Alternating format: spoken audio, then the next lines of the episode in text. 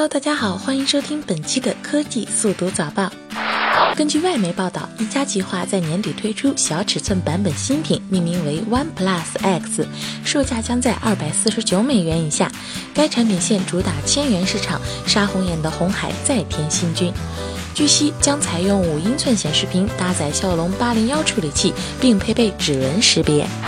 一些饮用水的广告以弱碱性水作为卖点，宣称这种水更有利于健康。中消协称该说法没有任何科学依据。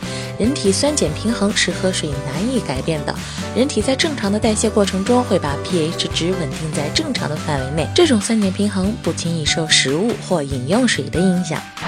近日，来自美国加州大学河滨分校的研究人员研发出来一种新电池——蘑菇电池。这种电池的原料来自于一种褐菇，利用这种蘑菇研制出的新电池，比传统的手机锂电池更加的耐用。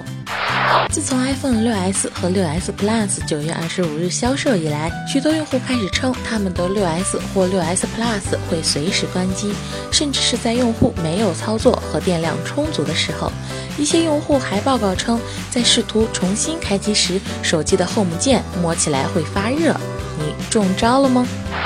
格力空调业务大幅下滑，拖累业绩。目前看来，无论是做手机、做渠道，还是发力智能家居，在董明珠强烈的个人色彩影响下，格力的转型路径单打独斗要多过于开放合作。转型路途艰难，看来还是要上下求索一番啊。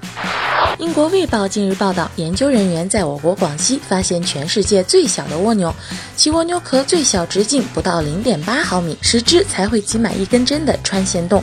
它能在下雨时让壳产生气泡而漂在水面上，还能在遇到捕食者时钻进岩石的裂隙。自然还有太多未知，为大自然的神奇点赞吧！苹果方面表示，正在说服运营商免费向 iPhone 用户提供国际数据漫游服务。除了利用拥有广大果粉这一优势，苹果在与运营商的谈判中还有一个重要的砝码，那就是苹果有可能成为虚拟运营商。好啦，本期的科技速读早报到这里就要结束了，我们明天见啦！